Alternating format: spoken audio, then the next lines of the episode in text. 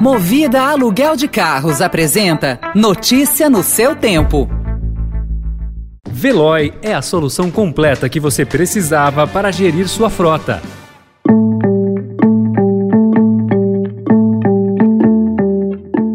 Olá, seja bem-vindo, seja bem-vinda. Começa agora mais uma edição do Notícia no seu Tempo. Esse podcast é produzido pela equipe de jornalismo do Estadão para você ouvir as principais informações do jornal. Entre os destaques de hoje, São Paulo tem mais de 2 milhões de pessoas com a segunda dose de vacina atrasada. Partidos devem 84 milhões de reais aos cofres públicos. E a maior favela de São Paulo, Heliópolis, que aos 50 anos vai, enfim, ganhar um parque.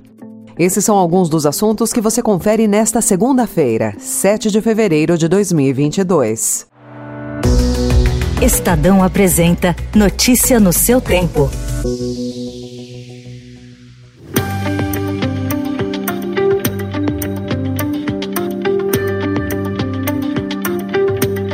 O estado de São Paulo ainda tem 2 milhões e 200 mil pessoas em atraso com a segunda dose da vacina da Covid-19, a maioria na faixa de 12 a 29 anos. Com o avanço rápido da variante Omicron, médicos reforçam a importância de completar a imunização e autoridades correm atrás dos faltosos. Segundo eles, as lacunas de vacinação ajudam a explicar a alta de hospitalizações e óbitos. Especialistas dizem que os motivos para o não retorno ainda precisam ser alvo de estudo, mas veem influência de fake news e a percepção de grande parte da população de que a Covid agora é uma gripe mais leve. Também fazem falta acrescentar apresentam eles campanhas nacionais massivas de incentivo à vacinação.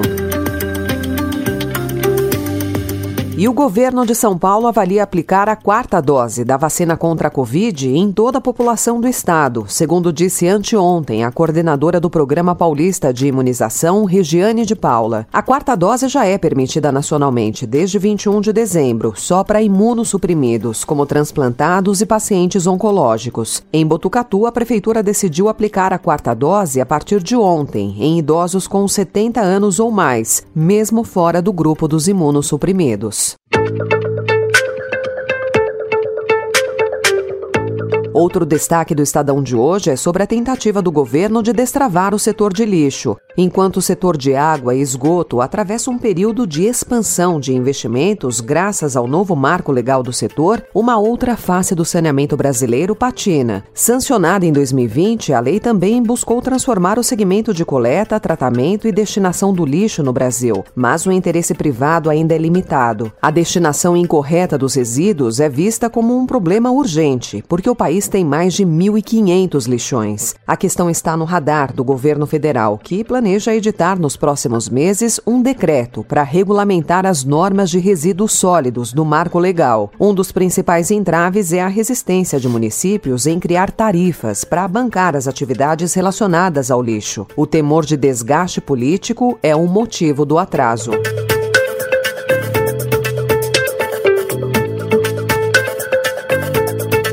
Em política, as dívidas dos partidos aos cofres públicos, que chegaram ao ano eleitoral de 2022 em 84 milhões de reais. Considerando débitos já parcelados ou alvo de acordo, esse número supera 100 milhões de reais. Boa parte diz respeito a multas aplicadas pela Justiça Eleitoral, mas há também pagamentos atrasados para a Previdência e o FGTS dos funcionários e impostos não recolhidos. A maior dívida é do PT, 23 milhões e 600 mil mil reais, quase quatro vezes o valor devido pelo segundo colocado, que é o Democratas. A existência de dívidas não impede que os partidos continuem recebendo recursos públicos do Fundo Partidário e do Fundo Especial de Financiamento de Campanhas, conhecido como Fundão Eleitoral. A maioria dos diretórios dos partidos procurados pela reportagem não quis comentar, mas informalmente alguns dirigentes atribuíram a responsabilidade pelas dívidas aos antecessores.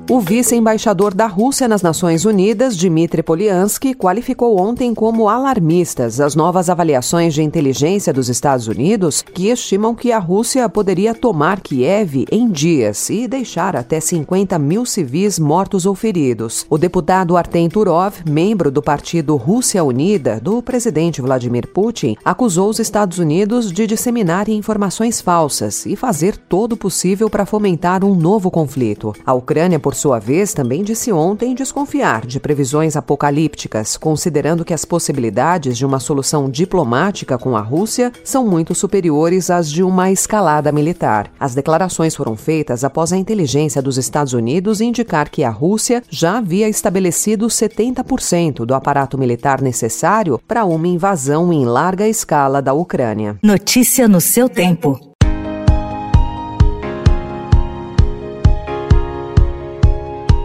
E para encerrar, a notícia da foto que estampa a capa do Estadão de hoje. Com 200 mil habitantes e 50 anos recém-completados, a maior favela de São Paulo, Heliópolis, enfim terá um parque. Projetado em um terreno linear na divisa com São Caetano do Sul, o equipamento já em construção pelo governo João Dória terá quadras, pista de skate, academia aberta e prédios destinados à cultura e qualificação profissional, como auditório, escola de circo e cinema ao ar livre livre. A previsão é abrir o espaço à comunidade ainda nesse semestre, mesmo que incompleto. Sonhado pelos moradores há mais de 20 anos, o Parque da Cidadania Heliópolis será tirado do papel de forma patrocinada.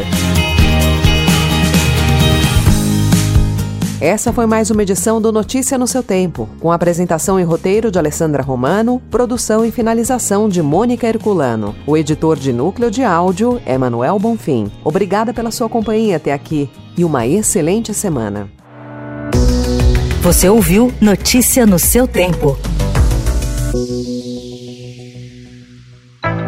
Notícia no seu tempo. Oferecimento Movida Aluguel de Carros. A vida é para ser movida. Saiba mais em www.movida.com.br. Procurando a rota mais inteligente para gerir sua frota? Veloy é a solução completa que você precisa. Acesse veloy.com.br/empresa e descubra um caminho prático e eficiente para a gestão da sua empresa.